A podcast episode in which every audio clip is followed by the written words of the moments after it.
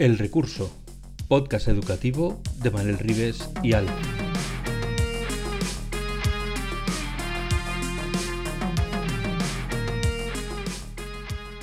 El Recurso es un podcast patrocinado por Golden Mac Edu, Grupo Catwin, tu especialista en soluciones pedagógicas Apple para el sector educativo. Si estás interesado en saber cómo la tecnología amplía las posibilidades de enseñanza y aprendizaje de tu centro, visita nuestra web edu.goldenmac.es.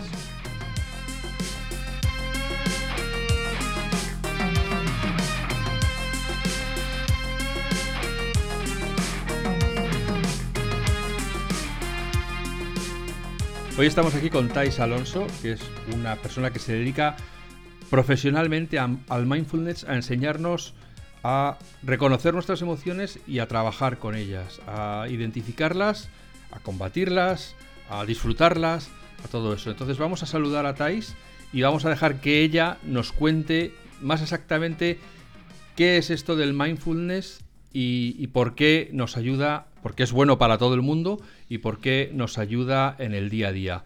Hola Thais, bienvenida a El Recurso, el podcast educativo. Y, cuéntanos, cuéntanos qué es esto del mindfulness. Hola Alfonso, gracias. Mira, mindfulness es una práctica, en realidad, una práctica milenaria de hace más de 2.500 años, que ahora se ha occidentalizado y se, se llama mindfulness, que es atención plena. ¿no? Es lo que todos los místicos y los sabios milenarios de técnicas contemplativas nos decían de cómo llevar la mente al presente y, eso es lo que nos hace tener una vida mucho más saludable y más feliz. ¿no? Y, básicamente son herramientas donde no se asocia a ninguna religión, a ningún dogma y una creencia, sino que es, es una herramienta pues, para, para entrenar la mente, básicamente. Entrenas la mente pero también toca la parte emocional, como has dicho, y también la parte física. ¿no? Hay como un triángulo de la conciencia donde se trabajan los tres aspectos de forma integral para, el bienestar y la salud de las personas, de los jóvenes, niños y mayores.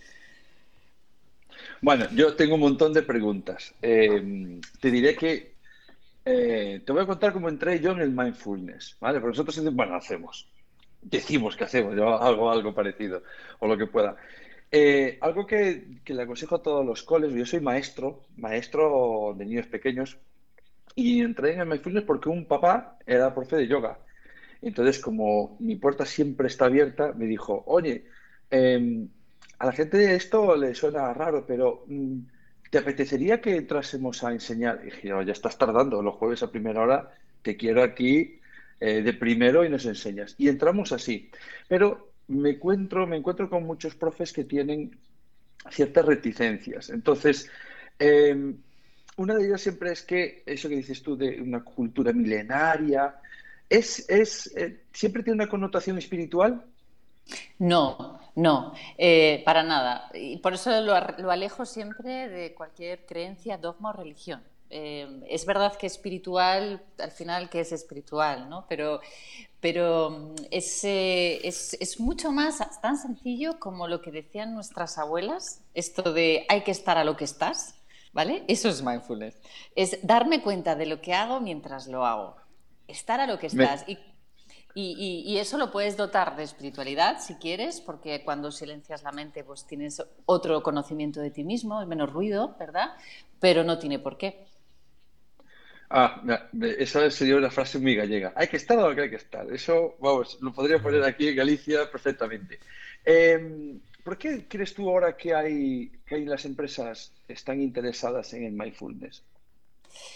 Pues mira, las empresas, eh, en general la sociedad, ¿no? Yo, yo estuve dirigiendo, dirigí una fundación hace ya unos años, no sé si 10 o 12 años, 11 años, donde empezamos a introducir mindfulness a la sociedad, donde no se conocía. Es que esto es una palabra nueva en realidad, aunque la técnica es básica desde hace, como os decía, 2.500 eh, años, el palabra es más nuevo. ¿no? Y, es verdad que en aquella época ibas contando qué era esto y la gente se pensaba que hablabas de algo que tenía que ver con fitness, ¿no? mindfulness fitness, no se oía.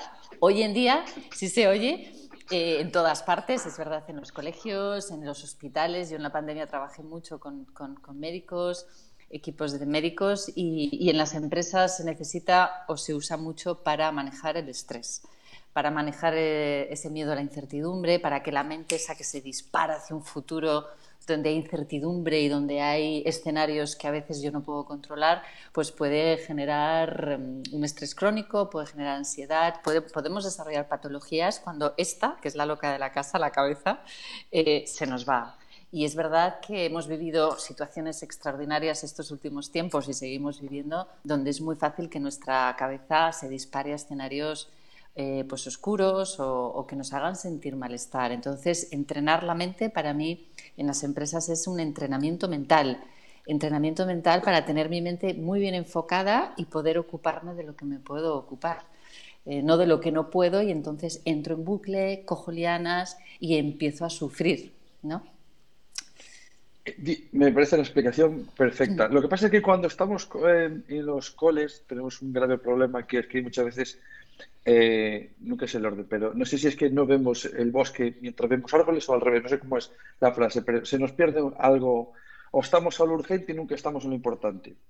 Entonces, a los profes para explicarle eh, por qué deberían utilizar eh, alguna de estas técnicas de mindfulness, más allá de ese futuro incierto, porque les parece como, uff, esto queda muy lejos, yo estoy para el examen de mañana, ¿qué les podríamos decir? Mm.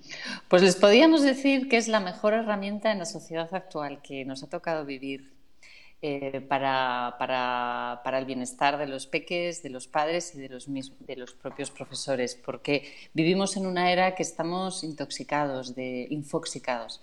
Hay exceso de información, cantidad de de, pequeños y de adultos también eh, empiezan a generar o se empieza a ver que hay mucho déficit de atención y eso tiene una explicación porque nuestro cerebro está preparado realmente para hacer una cosa en atención plena 100%. ¿Qué nos ha pasado? Que con las redes sociales, con la tecnología, nuestro cerebro intenta estar a muchas cosas a la vez, con lo cual hemos perdido la capacidad atencional. Estamos haciendo algo, pero rápidamente pasamos a otra cosa y luego a otra y ya nuestro cerebro ha cogido el hábito. Cada vez es más difícil eh, concentrarse en lo que se está haciendo. Los pequeños lo vemos, pero también en los adultos, ¿no? Y es una herramienta pues, para, para generar salud mental y para, para poder, eh, si es para los estudios, pues imagínate la concentración o para manejar las emociones, también ayuda mucho, ¿no? Vale, entonces lo pondrías como una técnica que es que este, estos capítulos que estamos haciendo giran en torno al aprendizaje socioemocional. Nos parecía como algo que, que deberíamos contar eh, como una de esas patas que tienes ese, ese aprendizaje socioemocional, ¿no? ¿Ayuda el, mindfulness a, conocerte o ayuda a gestionarte o ayudas a otros a gestionar? ¿Qué, podemos hacer con ese? ¿O todo un poco? Todo un poco, todo un poco. Mira, los programas que yo hacíamos en la Fundación para, colegios, ¿verdad? Eh, a veces decía, vamos a dar a los niños mindfulness, pero no sirve eh, porque al final, si tú les enseñas herramientas como un tipo de respiración o un tipo de práctica que pueden hacer, los padres deberían conocerlo y los profesores también para hablar un poco el mismo lenguaje. ¿no? Eh, solamente una patita del triángulo no nos sirve, o sea que es un poco todo, me sirve para mí, pero también me sirve para, para poder em, eh, acompañar a otros. ¿no? Y la parte emocional, por supuesto, fíjate, cuando nosotros tenemos esto como si fueran palomitas de maíz en la cabeza, ¿no? que empiezan a brotar pensamientos, pa, pa, pa, pa, que a veces hay días que tenemos la cabeza llena de ruido, es muy difícil que yo vea nada. Cuando yo aprendo técnicas o aprendo alguna, tengo herramientas para poder reducir el ruido mental, silenciar mi mente, entonces de repente empiezo a ver cosas de mí, de mi entorno, de mi cuerpo, de mi propia salud y de las emociones, que para mí con los pequeños, cuando los jóvenes, cuando se les enseña eh, cómo desarrollar inteligencia emocional a través de, la atención plena, eh, es increíble el cambio que hacen y lo que van a poder ser cuando sean mayores, porque nosotros los adultos perdemos muchísimo tiempo con nuestros bucles de verdad, que no sabemos salir de ahí, que sufrimos, dramatizamos y cuando, los, cuando se aprende inteligencia emocional sales de ahí rápido, porque la inteligencia emocional no es no sentir emociones, es sentirlas todas, pero muy poquito tiempo. Y los, cuando se aprende, pues se, gana, se gana vida. ¿Eh? ¿Cuántas dianas nos hemos metido porque nos ha dejado el novio o la novia o porque hemos perdido un trabajo y te quedas ahí trastornado mucho tiempo? Cuando hay inteligencia emocional lo vives, lo sientes, lo lloras, te genera rabia, pero sale rápido, sabes cómo sacarlo, ¿no? Y esto para mí es la clave, la clave para tener una vida más, más feliz, ¿no? O más, más eh, saludable.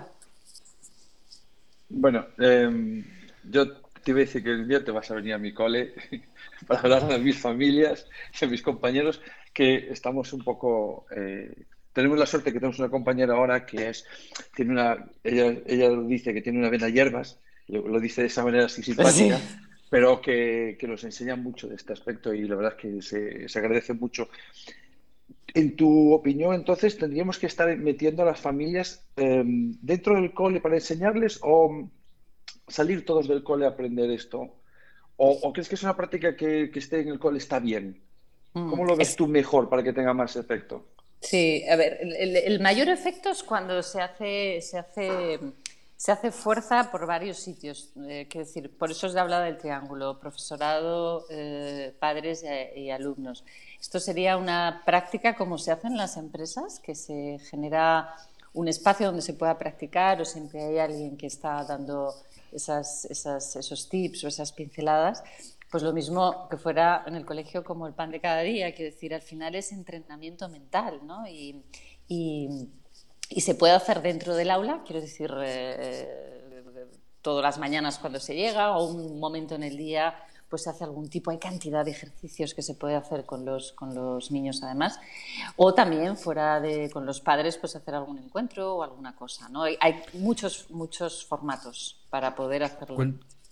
Cuéntanos algo, ¿puedes contarnos algún ejemplo de algo que fuera relativamente fácil de implementar en un aula y que luego los niños pudieran contarle a los padres, hoy hemos hecho esto? Que los hmm. padres digan, mira, qué chulo. Sí, pues mira. Que lo dice como si fuese el dibujo del fin de semana. Ahí va, el mandala. Eso es.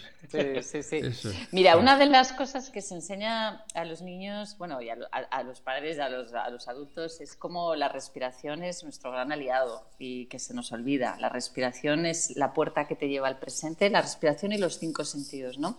Todo lo que haces como estar presente en tu respiración te va a ayudar a bajar el ruido mental, porque está íntimamente relacionado. Cuando yo tengo mucho estrés o la cabeza llena de ruido, mi respiración es corta, respiro rápido. Cuando mi cabeza está mucho más serena, la respiración es abdominal. Entonces, un ejercicio que se hace, claro, aquí hay edades, los más pequeñitos de primaria, ¿verdad? Pero un ejercicio es eh, imaginar que en la tripa tienes un globo pones las manos y lo, que, lo interesante es que cuando respires se te llene la tripita, el aire llegue hasta el abdomen, porque eso te va a ayudar a bajar el ruido mental. Si estás respirando aquí, no. Bien, ese es un ejercicio que se hace, varias respiraciones para que ellos encuentren calma.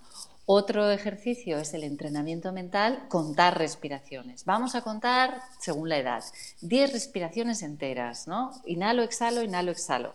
¿Vale? Cuando son mayores pueden ir contando y cuando son pequeños les pones, por ejemplo, un 10 caramelos o 10 piedritas en un lado, en el suelo, y luego ellos, según respiran, se ponen la piedra al otro lado del cuerpo, con lo cual cuentan caramelos o cuentan piedras mientras ellos van practicando la respiración, ¿no?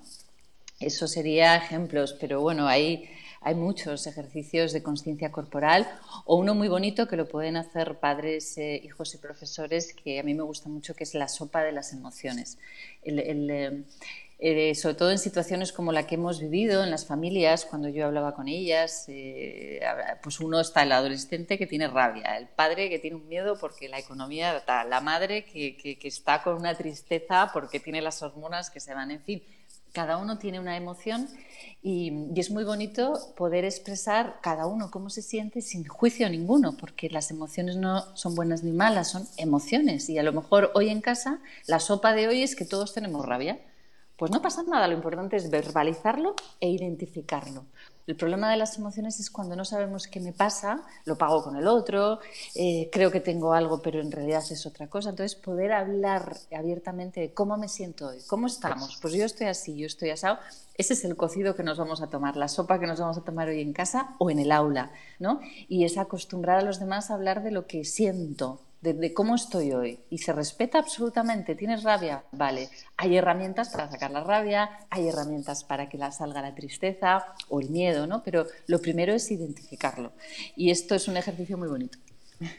Pero eh, yo quería decir, si un eh, alumno o incluso en una junta de profesores, que también lo pueden hacer ellos cuando están ahí, uno está frustrado, el otro está, el, el resto, la panda que lo escucha, lo escucha, lo asume y ahí se queda? ¿O, o hay que contrapreguntar e intentar que elabores un poco más para sacar más cuál es el origen? Bueno, ahí lo interesante es que eh, depende del conocimiento del profesor, ¿vale? O de los papás a la hora de, que sepan también cómo manejar. Por eso es importante a veces dar formación un poco mínima para, para, poder saber o identificar ellos mismos las emociones, tanto los profesores como los papás, y saber qué es lo que hay que hacer. ¿no? Y además siempre hay cosas que hacer. Por ejemplo, algo que es muy interesante y que esto se ve mucho en el aula es eh, la equivocación de dos emociones, que es la rabia y la tristeza. Las equivocamos mucho los seres humanos, ¿no? Y tenemos además creencias asociadas culturales, por ejemplo, a los niños, ¿no? Este niño que le dicen no llores, que pareces una niña, ¿no? Y entonces, ¿qué hace un niño pequeño? Pues interpreta ¿verdad? Interpreta que la tristeza está mal. Joder, pues yo cada vez que estoy triste me lo tengo que tragar, la voy a reprimir porque, porque me han dicho que está mal. Entonces, ¿qué pasa cuando reprimimos una emoción?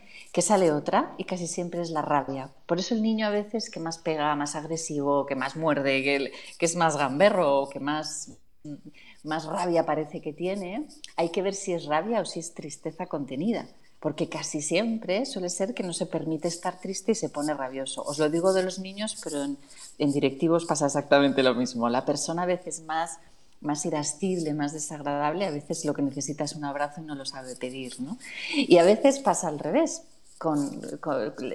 tenemos una tristeza enorme que parece que tenemos una depresión de caballo y a veces eh, es, no es tristeza, es rabia contenida rabia que tengo contra, a lo mejor con mi padre que tuve, con una pareja, con mi, jefe, pero voy conteniendo, conteniendo la rabia y, como no sé eh, exteriorizarlo, me pongo triste y lloro. Entonces, si supiéramos un poco las pautas de cómo trabajar las cuatro emociones básicas, miedo, rabia, tristeza y alegría, eh, podemos dejar hablar, decir, oye, tienes rabia, vete a, vete, cógete el churro y, el, churro y das cuatro golpes o te das cuatro vueltas en el jardín a correr, saca tu rabia, exprésala, grítala y vuelves al aula o vuelves a la, a la, a la, mesa de comer, ¿no? Todo esto son pautas que se enseñan para tanto padres y a profes para que lo podamos utilizar con los niños y con nosotros mismos, que tampoco sabemos muchas veces qué hacer con todo ello, ¿verdad?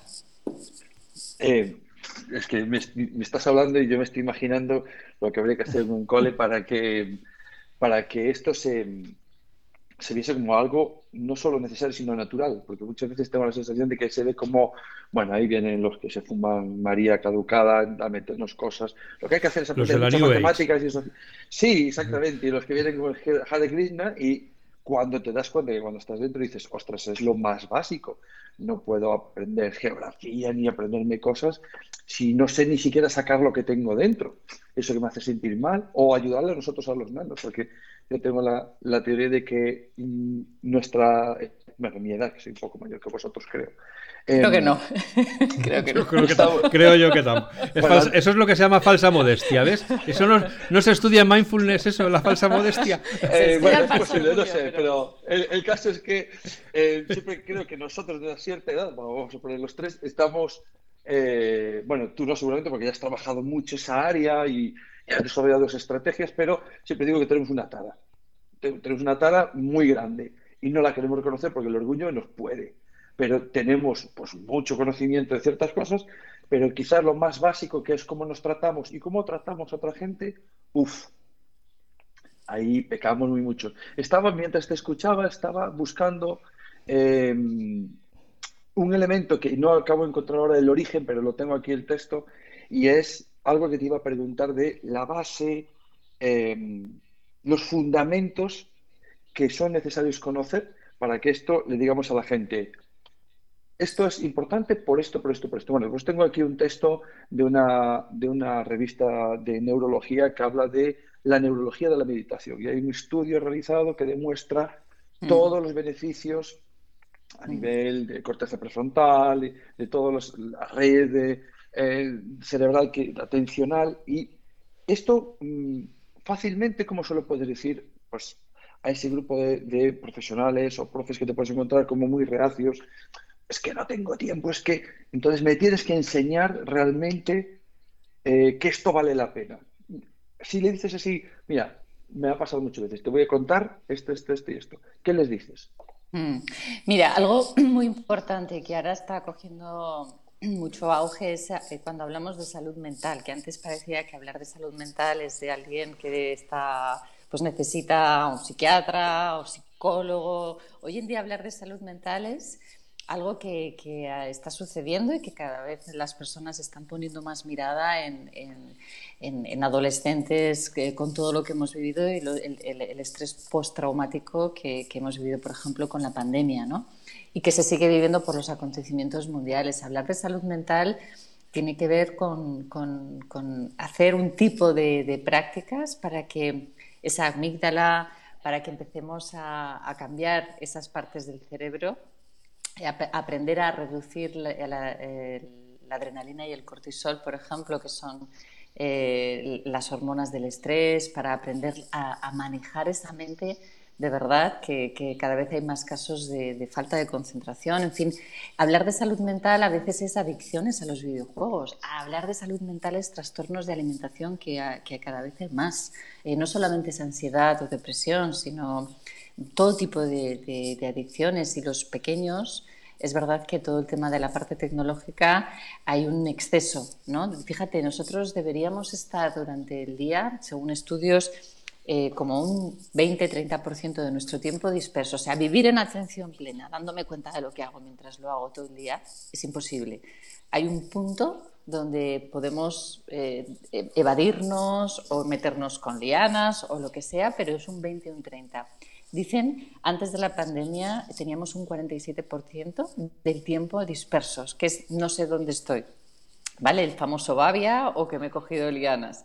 Pero con la pandemia ha aumentado muchísimo esa poca capacidad de estar eh, eh, presente, ¿no? Entonces tenemos jóvenes como que no están viviendo la, vida real, están viviendo una vida off, eh, perdón, online, ¿no? No una vida offline, que es la parte de la vida del cuerpo, ¿no? De, la tierra, de, tocarnos, de abrazarnos. Todo eso los lo han prohibido y hay pues muchos muchas cosas que están surgiendo de temas de, en niños, por ejemplo, ahora al quitar la mascarilla eh, llegan muchos casos que no se la quieren quitar, que se sienten desnudos, que sienten complejo porque la han llevado, entonces tienen complejo. Todo esto es importante dar herramientas para, para, para, pillar si hay un poquito de trastorno en algún ámbito o una tara, no hace falta estar con una enfermedad, simplemente cada uno tenemos nuestros complejos, nuestros miedos y poder hablarlos, poder gestionarlos, ¿no? Eso es un poco lo que yo creo que ahora es lo que prima. Por no dejar flecos, ya has dicho varias veces lo de coger lianas. Explica a qué te refieres. coger lianas es la famosa mente de mono. ¿eh? ¿Conocéis, verdad, a Tarzán y, a Chita, al mono? Pues es, es, cuando nuestra mente, muchas veces o mucho tiempo al día, va de liana en liana, que empiezas pensando una cosa y acabas en en Wisconsin, ¿verdad? O sea, empiezas, voy a hacer la compra, empiezas pensando en los ingredientes y empiezas a enlazar pensamientos que te lleva uno a otro de liana en liana hasta que a lo mejor... Acabas, en fin de año. Acabas en fin de año, efectivamente. Y eso, si no tenemos parar, no podemos pararlo, estamos dispersos. ¿eh? Estamos, no estamos presentes, estamos dispersos. Em, yo soy muy de escuela, entonces yo me vuelvo otra vez a la escuela, a hacer lianas con los nanos. Em, ¿Habría una edad óptima para comenzar con los nanos a, hacer esta atención plena? ¿O a mm. partir de qué edad? O, ¿Cuál es su opinión? Mira, a partir de que son conscientes, a partir de que ellos nos ven, porque a veces hay papás que a mí me dicen, oye, ¿cómo puedo enseñar a mi hijo que es hiperactivo? ¿no? ¿Y cómo puedo enseñar a mi hijo todo esto? Digo, hazlo tú. Empieza tú.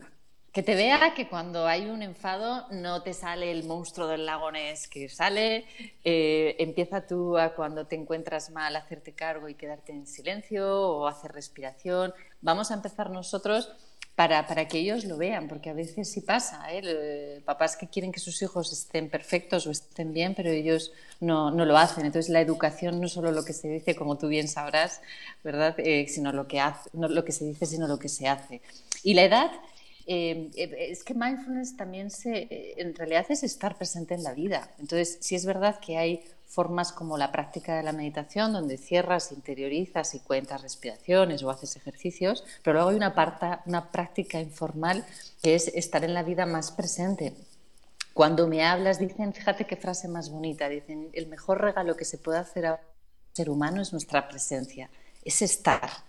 ¿Y cuántos papás estamos a lo mejor con el móvil y llega el niño y te está contando y el niño te dice, que no me, no me estás escuchando, no estás presente porque se capta. ¿Verdad?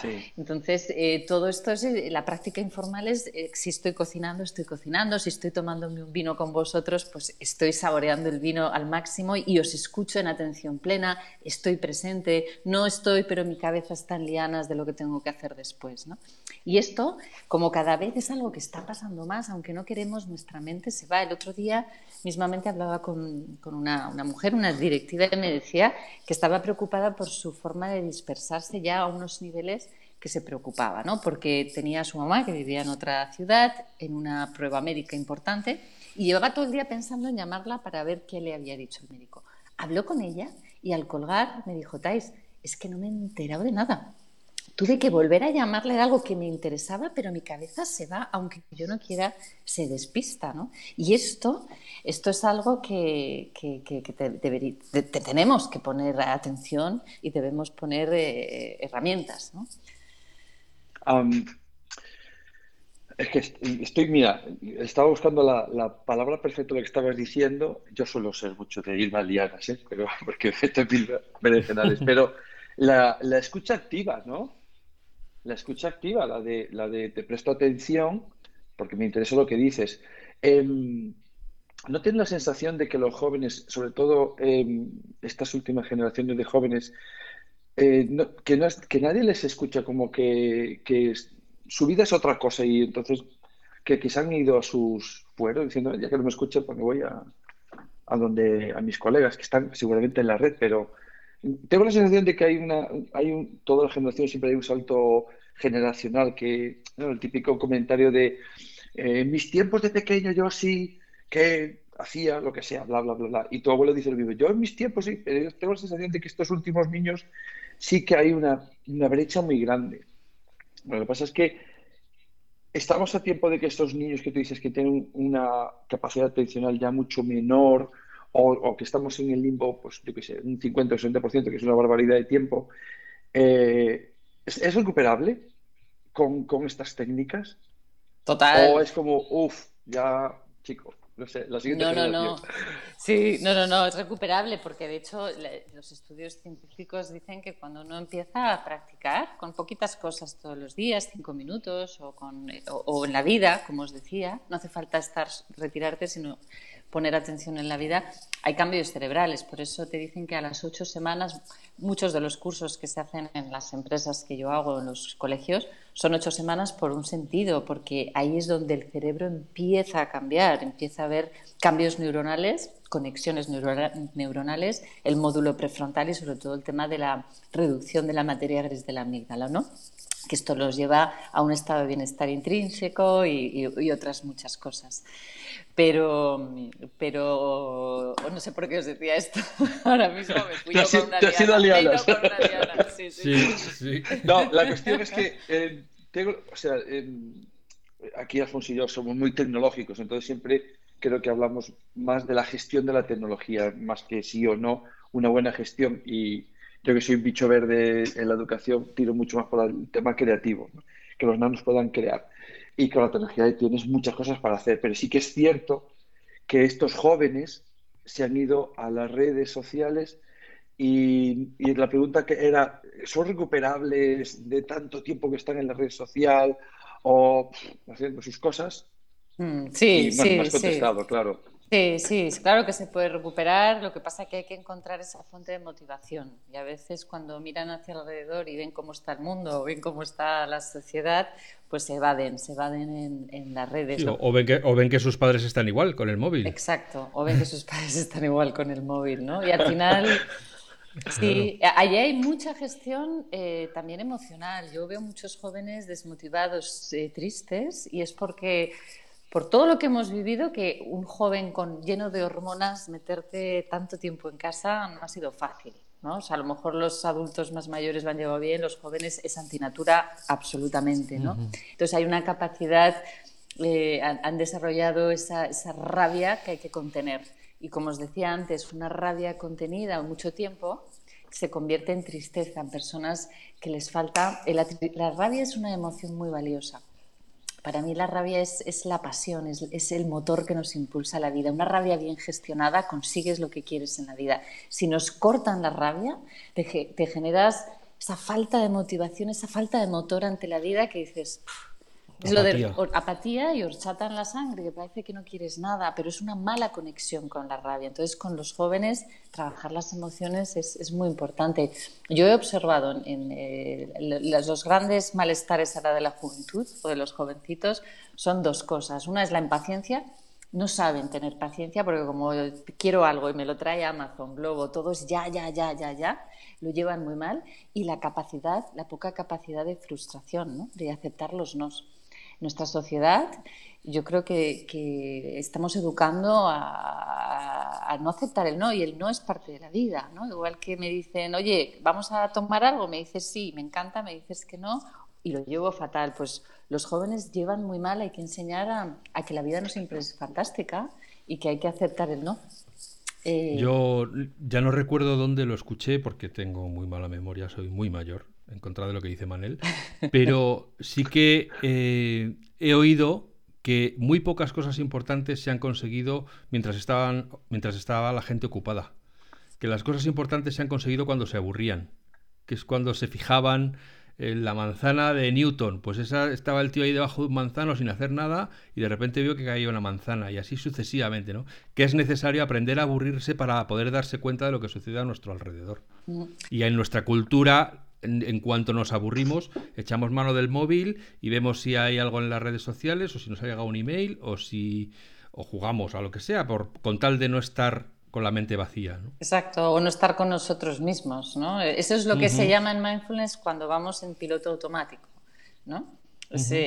hago las cosas sin estar voy, voy, voy, voy, voy y, cuando paro realmente me siento raro porque como soy como un robot, ¿no? Eh, ah, como desayuno, me ducho, cojo el coche, ando, pero no estoy presente en nada, pues, pues eh, creamos el hábito de estar en modo automático, con lo que cuando uno de repente para eso dice, anda, pero si hay más cosas, ¿no? Más vida y puedo puedo comerme un mm. helado en atención plena y saborearlo y disfrutar y, como una enana, en vez de, comerlo corriendo, que realmente no lo saboreamos, ¿no? Y todo esto, si tienes tiempo, lo puedes hacer, evidentemente. Em, Yo tengo, espera, que cuento la última anécdota de Abuelo Cebolleta. El ascensor eh, de mi casa, el que yo cojo todos los días para irme de mi casa y volver, bueno, ahora subo por la escalera porque con la pandemia no se cogían auto ascensores, pero bueno, el caso es que tiene el temporizador estropeado. Y eh, cuando se abre la puerta tarda como 10 o 12 segundos en cerrarse, aunque solo haya entrado una persona, o sea, aunque llevas 10 segundos dentro del ascensor y la puerta no se cierra. Los primeros, diría, semanas que estuvo estropeada, es que me daban ganas de cerrarla a golpes. Pero ¿qué hago yo aquí parado? ¿Qué hago yo aquí parado? 10 segundos, ¿eh? Y, ahora ya, oye, me meto en el ascensor. Tú tranquila, puerta, tú cuando te parezca bien, te cierras, que yo estoy aquí muy a gusto. Y ya está, oye, pues me, ha, ahorrado varios malos ratos al cabo del día, ¿eh? O sea, simplemente aceptando el hecho de que la puerta tarda en cerrarse y no pasa nada. Exacto. Que eso es muy sabio, es muy sabio lo que dices, aceptación. Eh, sí, bueno, yo me vuelvo al aula, porque yo sigo siendo el maestro de, los Cogemos el ascensor y vamos al aula, venga. Vamos al aula. Em, ¿cuánto, ¿Cuánto consideras tú que una, práctica diaria de mindfulness con los nanos o con los profes porque como bien decías tú, pues los profes tendrían que aprender primero y traer a las familias. Eh, me resulta más fácil enseñárselo a los niños que enseñárselo a los profes, que los profes siempre son más reacios. Pero, ¿qué cantidad de minutos dices tú, bueno, si hacéis tanto, bueno, eh, entiendo que también está la calidad, pero ¿cuánta práctica diaria sería necesario? Mira, hay una regla de tres que dice que los minutos de silencio, los minutos, por ejemplo, de, hacer práctica, depende con la edad. Un niño de tres años, tres minutos. Un niño de diez años, diez minutos. Un niño, ¿eh? o sea, que, tendríamos la capacidad. Pero hay un ejercicio básico que es el contar respiraciones, 40 respiraciones que son cinco minutos. Yo cuando entreno a personas sobre cinco minutos y lo hacemos juntos, contar 40 respiraciones hay un antes y un después. Es como pasar, igual que nos duchamos por las mañanas, eh, te limpias el cuerpo, es un ejercicio de limpiar la mente, es como pasar la manguera, barrer. Tienes ruidos y reduces, ¿no? Son cinco minutos. ¿Y quién no tiene cinco minutos para, para, realmente hacer un entrenamiento mental, como era el gimnasio, ¿no? Para mi bienestar. Entonces, quizás los niños cinco minutos pueden empezar con dos minutos, 20 respiraciones, 10 respiraciones, pero que empiecen a coger el hábito de que con la respiración puedo llegar a, a, reducir malestar o, o, controlar mi mente. Esto es lo más importante. Pero es, eh, o sea, aparte de respirar, ¿hay que escucharse respirar? Puedes escucharte respirar, como hay una respiración que es la respiración del mar, que es como escuchar tu exhalación, que es muy, muy agradable. Hay visualizaciones que puedes hacer o contar respiraciones, ¿no? Eh, también puedes contar tus propias respiraciones, que está tu cerebro en lo que está, ¿no? Puedes utilizar con los niños el recurso del globo. Hay un ejercicio que se llama la pizza, que lo hacen entre dos en la espalda se, se, hacen una pizza ¿no? y ponen ingredientes. Bueno, al final es una forma de meditar en movimiento, es una forma de entrenar la atención en lo que estoy haciendo con una herramienta. ¿no? Eh, eh, eh, ahora soy yo el que va a hacer la anécdota de maestro de pueblo, pero nosotros que hacemos ese tipo de, intentamos, o por lo menos intento que los nanos trabajen conmigo ese tipo de, estrategias, un día les, les, les propuse estar un minuto en silencio, solo un minuto. Entonces nos pusimos todos sentados tranquilamente y estuvimos un minuto. Funcionó perfecto, un minuto. Y cuando acabamos, yo me esperaba ya un jaleo, venga ya la marcha. Y dicen, ponnos dos más. Y fueron dos. Y cuando acabaron dijeron, ponnos tres. Y estuvimos seis minutos. Wow, y estaban completamente en silencio. No estaban tan bien que algunos pues, medio recostaba y tal. Y yo aproveché, saqué el móvil, ya y les grabé para las familias para que viesen. ¿Quién dijo que vuestros nanos em, no eran capaces de estar así? Y ellos mismos se ven que, son capaces de eh, reconducirse, que es quizás los adultos damos muchas lecciones en eso, pero no somos quien para dar lecciones en reconducir. Mira, los niños los, niños. No, iba, iba, a decir, perdona, es que iba a decir, al hilo de lo que está diciendo Manel, me imagino que es importante que los niños entiendan ¿para qué sirve eso? ¿no? Que no se trata solo de que lo hagan, sino que darles el recurso, es decir, cuando te sientas así o cuando, cuando notes que tienes mucho ruido en la cabeza, cuando no sepas qué te está pasando, esto es una cosa que puedes hacer. Eso es, eso es. Que no es tanto hacer como que entiendan para qué lo hacen. Sí, bueno, el hecho de hacer, supongo que sí, ¿no? El hecho de que lo hagan ya es bueno en tu cuerpo, en tu mente, pero entender por qué es lo que decía eh, ella antes de eh, reconocen estados de ánimo, reconocen emociones y también te ayuda a, vale, me pasa esto, ergo me ha enseñado una cosa para salir ¿no? de, esa situación, que es lo complicado. Mm, exacto. Eh, pasa que decía que los niños son los verdaderos maestros de, la presencia. O sea, para nosotros cuando somos niños, los niños, y nosotros cuando hemos sido niños, tenemos una capacidad de tener la mente con menos ruido muchísimo más que cuando somos adultos. Estamos más cerca de, Son maestros de la presencia. El niño que llora, llora. Luego come, come. Ríe, ríe. No tiene tantas lianas ni tantos bucles mentales, ¿no? Con lo cual ellos lo tienen mucho más fácil y seguro que saben saborear mucho más el silencio, igual que cuando juegan, juegan también 100%, eh, ¿no? Y esto es algo que, claro, se, puede hacer y se les puede enseñar, a lo mejor con algo, ¿no? Es quédate en silencio o esta frase que es muy dura, lo de deja la mente en blanco, es imposible, ¿no?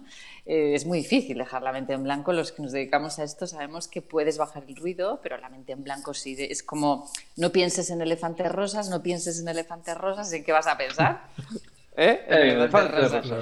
Claro, pero y dejar la mente en blanco igual, si les dices, vamos a, como os decía, vamos a contar piedras, y cada piedra es una respiración, ¿vale? O vamos, haces algo con ellos que sea también a veces divertido, es una meditación en movimiento, están en silencio y están conectándose con la respiración. Entonces, bueno, hay muchas técnicas, ¿no? Para más pequeños, para más adultos, pero como de cinco minutos, tres minutos, seis minutos que conseguiste con estos niños, eh, me parece un ejercicio fantástico. bueno, realmente el mérito es de ellos, porque fueron los que me pidieron más, se sentían súper a gusto, o sea que el mérito en tal caso es de ellos. Pero siguiendo ese que estaba diciendo tú, eh, el mejor ejemplo que tenemos los niños es que cuando están jugando y están haciendo algo que les apasiona, eh, no están con la cabeza pensando en la película de mañana, están 100% eh, haciendo ese puzzle o haciendo ese juego y sácalos tú de ahí. No, no, te oyen. O sea, sí que están plenamente haciendo lo que les, lo que les gusta. Eh, sí que creo que los madres hemos perdido un poquito esa capacidad de, de motivación. Supongo que tiene algo que ver con la motivación de cada uno o no. Claro, eh, efectivamente la motivación es, es, importantísimo. La motivación es, es, cuando uno se motiva, o bien porque está alineado con algo que le toca de sus valores, de sus creencias, de sus anhelos, de sus sueños, o porque se siente mal.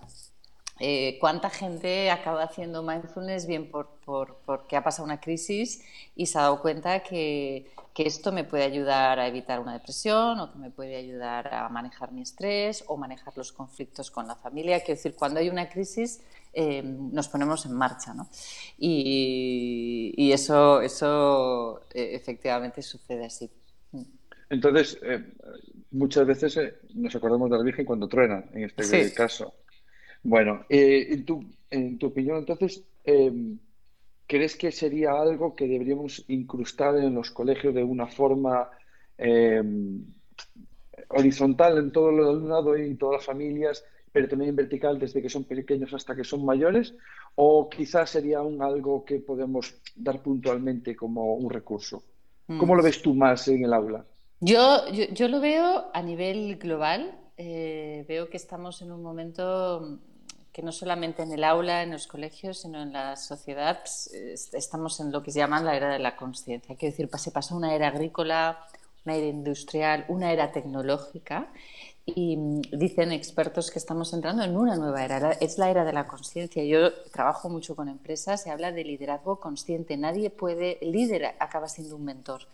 Eh, el líder primero tiene que saber todos sus recursos emocionales, mentales, entrenar su mente, saber tomar decisiones, tener herramientas para poder acompañar a, su equipo. Eh, en los colegios cada vez también los papás buscan educación que sea más afín, más consciente, ¿no? que tenga que ser afín a sus valores y sus creencias. No nos vale cualquier tipo ya de educación, la alimentación igual.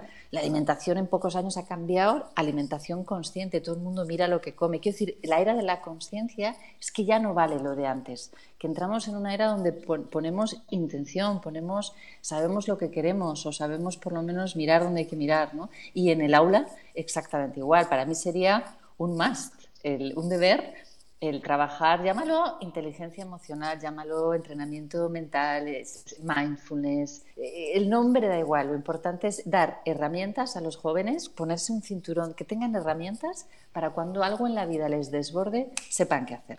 Y esto no lo enseñan las matemáticas ni la historia, lo enseña la vida, ¿no? Y a veces, bueno, unos hemos aprendido a través de la vida, otros hemos estudiado, pero hoy en día me parece que teniendo esas herramientas... Eh, me parece un caballo ganador 100% porque va a repercutir en, los estudios y va a repercutir en las relaciones además.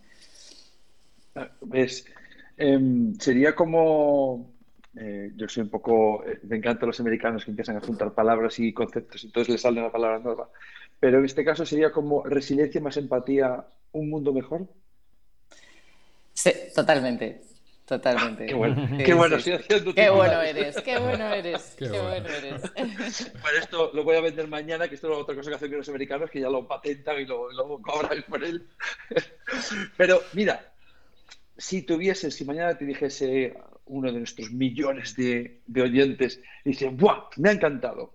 Vale, hazme algo, una estructura de cómo empezamos esto en un cole. ¿Cómo empezamos eh, no me vale, venga, una hora aquí todos los días, sino cómo empiezo a meterlo. Hmm.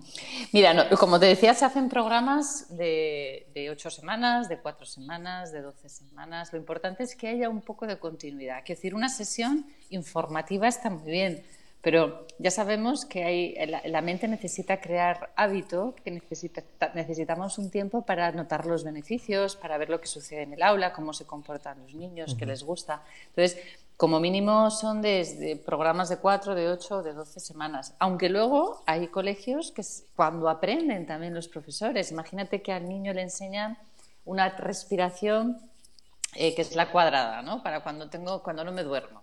¿Vale? O el centinela, que es una figura que, es muy bonito, es como poner un muñeco aquí en la cabeza para cuando tengo malos pensamientos, mi centinela con el escudo, con la katana o lo que cada niño quiera, evita ir a esos pensamientos tóxicos que me van a hacer sentir mal, ¿no? Por ejemplo, el niño llega, mamá, tengo que diseñar mi centinela eh, pues es interesante que los padres y los, profesores sepan de qué, de, qué se está, de qué se está hablando. ¿no? Entonces, si alguien luego se queda en el colegio, todos los días se puede hacer en algún momento del día, incluso todo el colegio, cada, en cada aula, pequeños, mayores y niños, es el momento. ¿no? Como hay empresas que hay un momento del día donde se permiten hacer entrenamiento mental, que es esto, ¿no? respirar o alguna otra visualización. O sea que formatos hay muchos. Vale, o sea que hablaríamos de un mínimo para que tenga cierto pozo de unas ocho semanas, ¿no? A partir de ocho semanas se empiezan a notar efectos eh, a nivel cerebral, a nivel físico, y, si continuamos, no es que vamos a notar, vamos a notar lo mismo o vamos a notar más. ¿Qué decir? Hablas de ocho semanas. ¿Qué pasa a partir de la octava semana en adelante? Pues mira, eh, cuando pasas el umbral de las ocho semanas y pruebas el elixir que te da el llevar tu amígdala reducida, ¿vale? Es lo que llamaban la alegría incausada. Eh, yo llevo unos 25 años eh, practicando, meditando, luego ya me profesionalicé con ello y es lo que enseño, y para mí es medicina. Yo es medicina en vena. Igual que cuido mi cuerpo, tengo que cuidar mi mente eh, y mis emociones, ¿no? Y, entonces, bueno, a partir de las ocho semanas, si pasas ese umbral, empiezas la gente. Yo he formado a pilotos, de todo tipo de gente, donde me dicen, oye, que estoy durmiendo muy bien. ¿Por qué? Porque empiezo a segregar de melatonina, que son las hormonas antiestrés que me ayudan a dormir. Empiezo a notar que estoy por dentro. Todo está complicado, pero yo estoy bien conmigo. Tengo esa alegría, ese estado de bienestar que no se puede comprar que es tu cerebro, es tu amígdala cuando está reducida, cuando está blandita. ¿Y qué pasa? Que estamos en la era de la inflamación, que vamos con la amígdala inflamada, los órganos inflamados, el intestino inflamado, y esto es el, problema, ¿no? O sea que, que, a partir de las ocho semanas, si lo pruebas, probablemente se te quede como un hábito de vida para practicar, igual que te lavas los dientes, pues sabes que tienes que lavar tu cabeza, ¿no? Eh, bueno, tu cabeza y tu corazón, porque estás bien contigo mismo. Que, bueno, nosotros, ya te digo, nosotros estamos intentando eh, llevarlo a nivel incluso de cole. O sea, que algún día te escribiré y decir, mira, llevamos eh, 12 semanas en el cole y, y, cómo, y cómo metes a las familias. ¿Cómo haces, aparte de que vaya el niño, cómo invitarías? Yo estoy pensando ya en mi cole, quiero invitar a las familias. ¿Cómo haces? Porque claro, alguna te viene, mira, dejaros de historias y poneros a enseñar qué países. ¿Qué le dices? Eso. Hmm.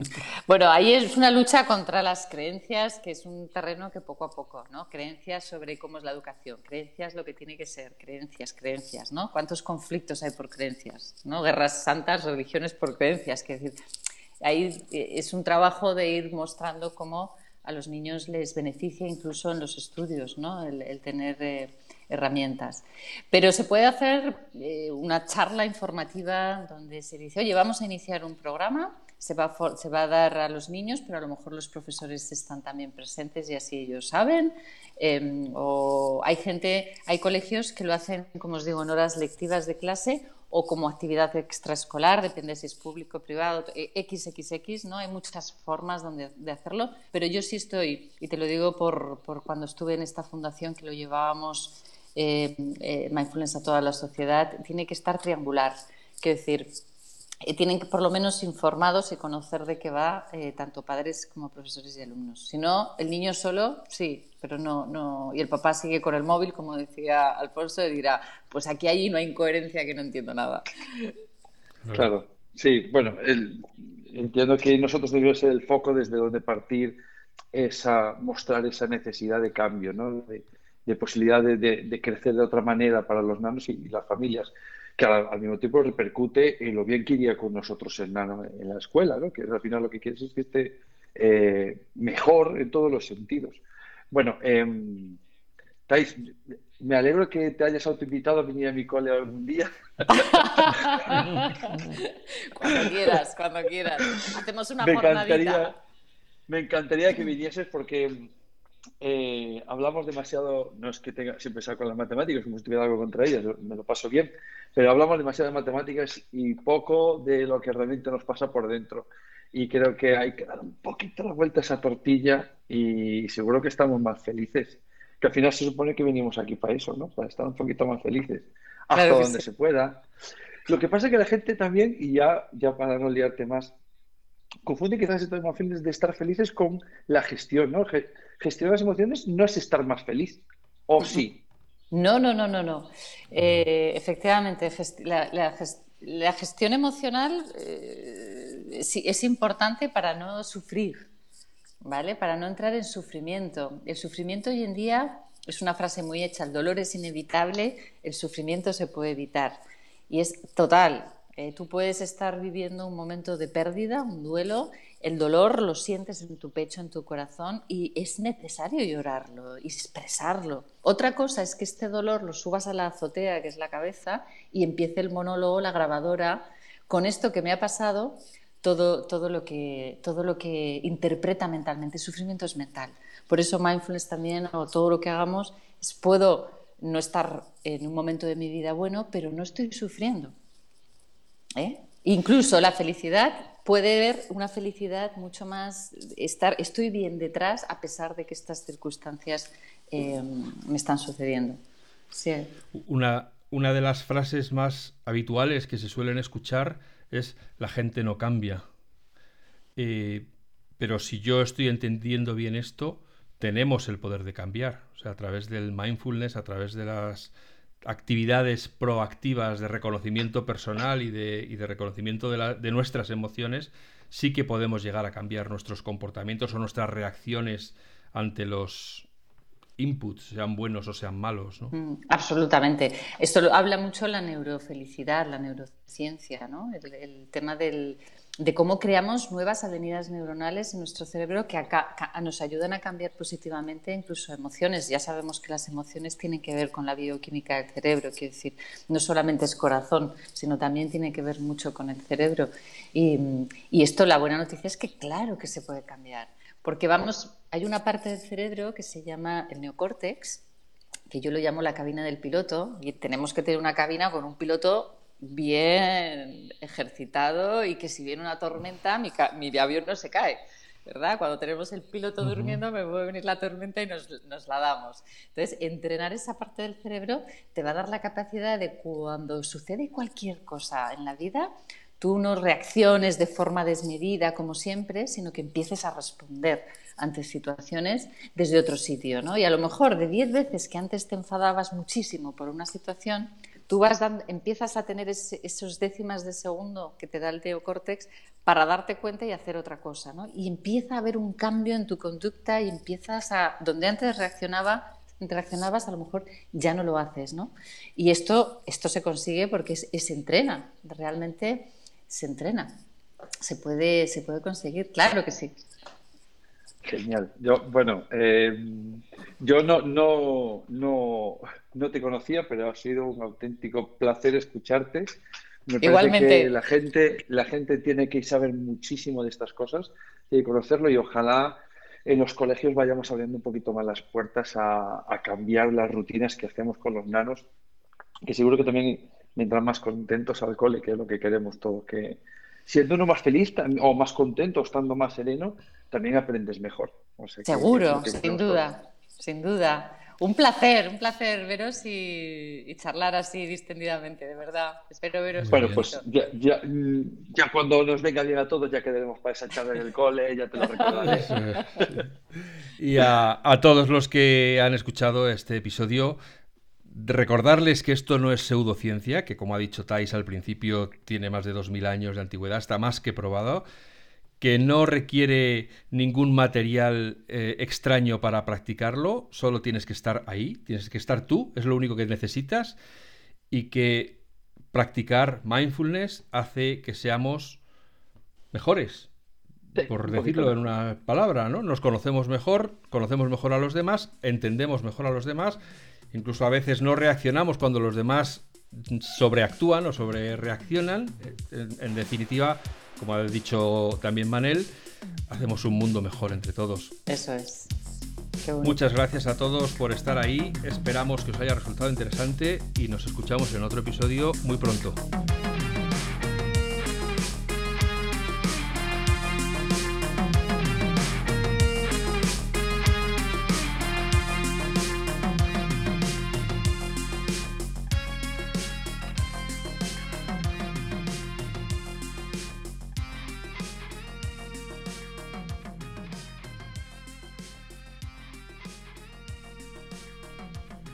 Podcast patrocinado por Golden Mac Edu, Grupo Catwin, tu especialista en soluciones pedagógicas Apple para el sector educativo.